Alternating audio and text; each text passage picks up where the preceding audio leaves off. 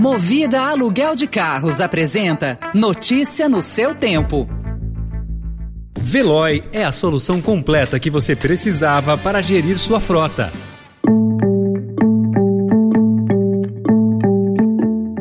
Olá, seja bem-vindo, seja bem-vinda. Começa agora mais uma edição do Notícia no seu Tempo. Esse podcast é produzido pela equipe de jornalismo do Estadão para você ouvir em poucos minutos as principais informações do jornal. Entre os destaques de hoje, maior parte da verba federal para evitar nova tragédia na região serrana do Rio de Janeiro não foi usada. Pastores que em 2018 apoiaram Bolsonaro agora se mostram neutros. E a aprovação do registro do primeiro autoteste para Covid no Brasil. Esses são alguns dos assuntos que você confere nesta sexta-feira, 18 de fevereiro de 2022.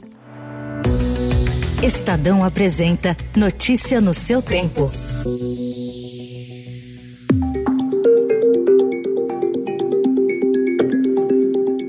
Passados 11 anos das fortes chuvas que deixaram 918 mortos, a região serrana do Rio de Janeiro não recebeu boa parte da verba prometida para prevenção a novas tragédias. Dos mais de 987 milhões de reais empenhados pelo Ministério do Desenvolvimento Regional na ocasião para obras de manejo de águas pluviais, apenas 53 milhões de reais foram pagos. A pasta informou que os repasses ocorrem de acordo com a execução da obra, cuja responsabilidade responsabilidade é dos entes proponentes. O governo do estado, em balanço realizado no ano passado, nos 10 anos da tragédia, reconheceu que um terço da verba destinada à construção de moradias, contenção de encostas e limpeza do leito dos principais rios não havia sido aplicada ainda. Até às 9 horas da noite de ontem, o balanço da tragédia em Petrópolis apontava 117 mortos e 116 desaparecidos. A cidade continua em alerta. Os esforços estão estão concentrados em buscar as pessoas desaparecidas. A Anvisa aprovou o primeiro autoteste para Covid-19 no Brasil. Com uma amostra de suave nasal não profunda, o resultado sai depois de 15 minutos. A disponibilidade do produto no mercado depende da empresa fabricante. No exterior, os autotestes são muito populares e estão disponíveis para venda em farmácias e lojas de varejo. Além disso, eles são distribuídos para a população por governos locais ou mesmo por empresas.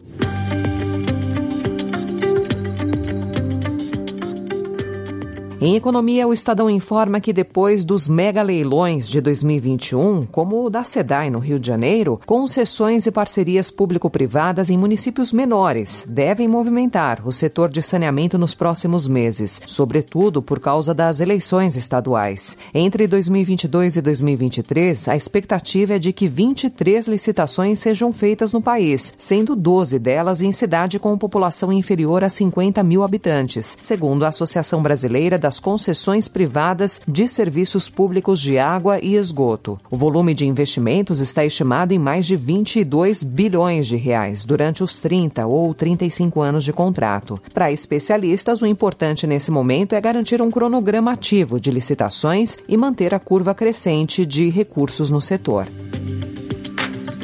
O presidente da Fiesp, Josué Gomes, disse ontem que revogar a reforma trabalhista aprovada no governo Michel Temer seria um retrocesso. Josué, porém, considera legítima uma discussão para aprimorar a reforma. Líderes do PT e o ex-presidente Lula deram declarações recentes a favor da revisão ou revogação das mudanças trabalhistas, como o caso da presidente do PT, a deputada Gleisi Hoffmann, em entrevista à CNN. A reforma deu errado, não deu resultado, desculpe. Do PT é clara é fazer sim o conserto do que não deu certo. Nós queremos um país que gere emprego, tenha renda, salário digno e as pessoas possam consumir. Apesar da divergência, o presidente da Fiesp, Josué Gomes, mantém interlocução com o ex-presidente Lula e costuma figurar entre os cotados para um eventual governo do petista.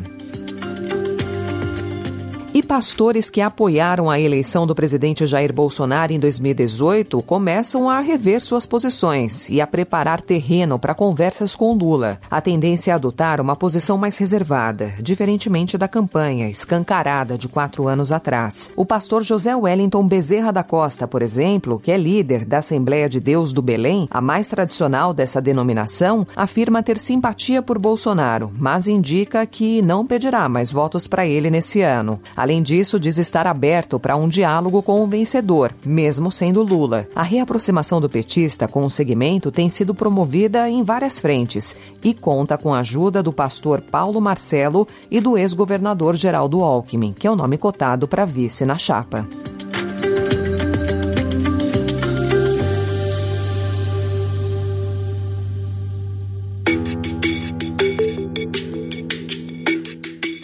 Em sua última parada pelo leste europeu, o presidente Jair Bolsonaro chamou ontem de irmão o premier húngaro Viktor Orbán, que foi responsável pela guinada autoritária na Hungria. Prezado Orbán, considero o seu país o nosso pequeno grande irmão.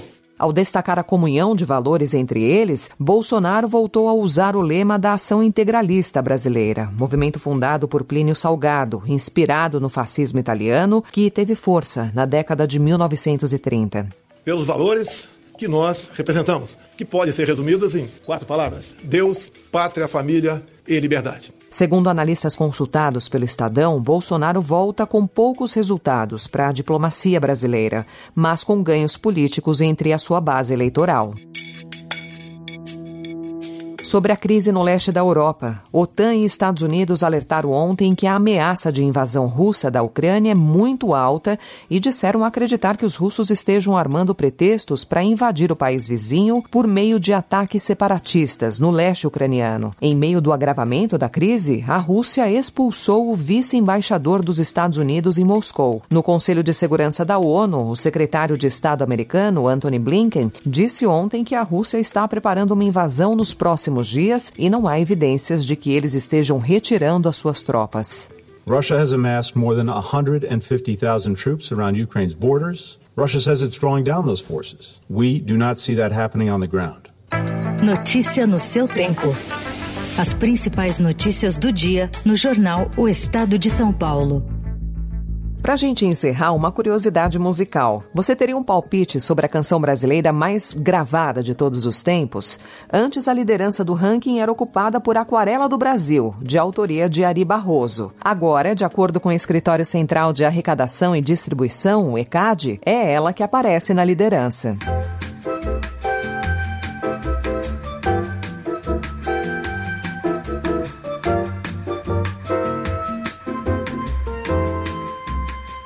Garota de Ipanema, que é a parceria de Tom Jobim e Vinícius de Moraes está no topo da lista. A mudança foi constatada pelo ECAD a partir de um novo levantamento, com informações atualizadas no banco de dados da associação no fechamento do ano de 2021. A música, um dos grandes sucessos da bossa nova, foi gravada 423 vezes.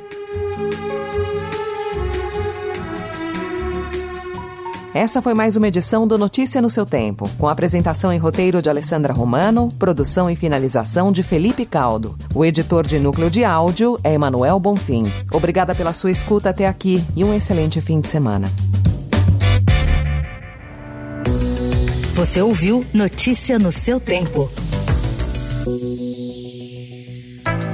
Notícia no seu tempo. Oferecimento Movida Aluguel de Carros. A vida é para ser movida. Saiba mais em www.movida.com.br. Procurando a rota mais inteligente para gerir sua frota? Veloy é a solução completa que você precisa. Acesse veloy.com.br/empresa e descubra um caminho prático e eficiente para a gestão da sua empresa.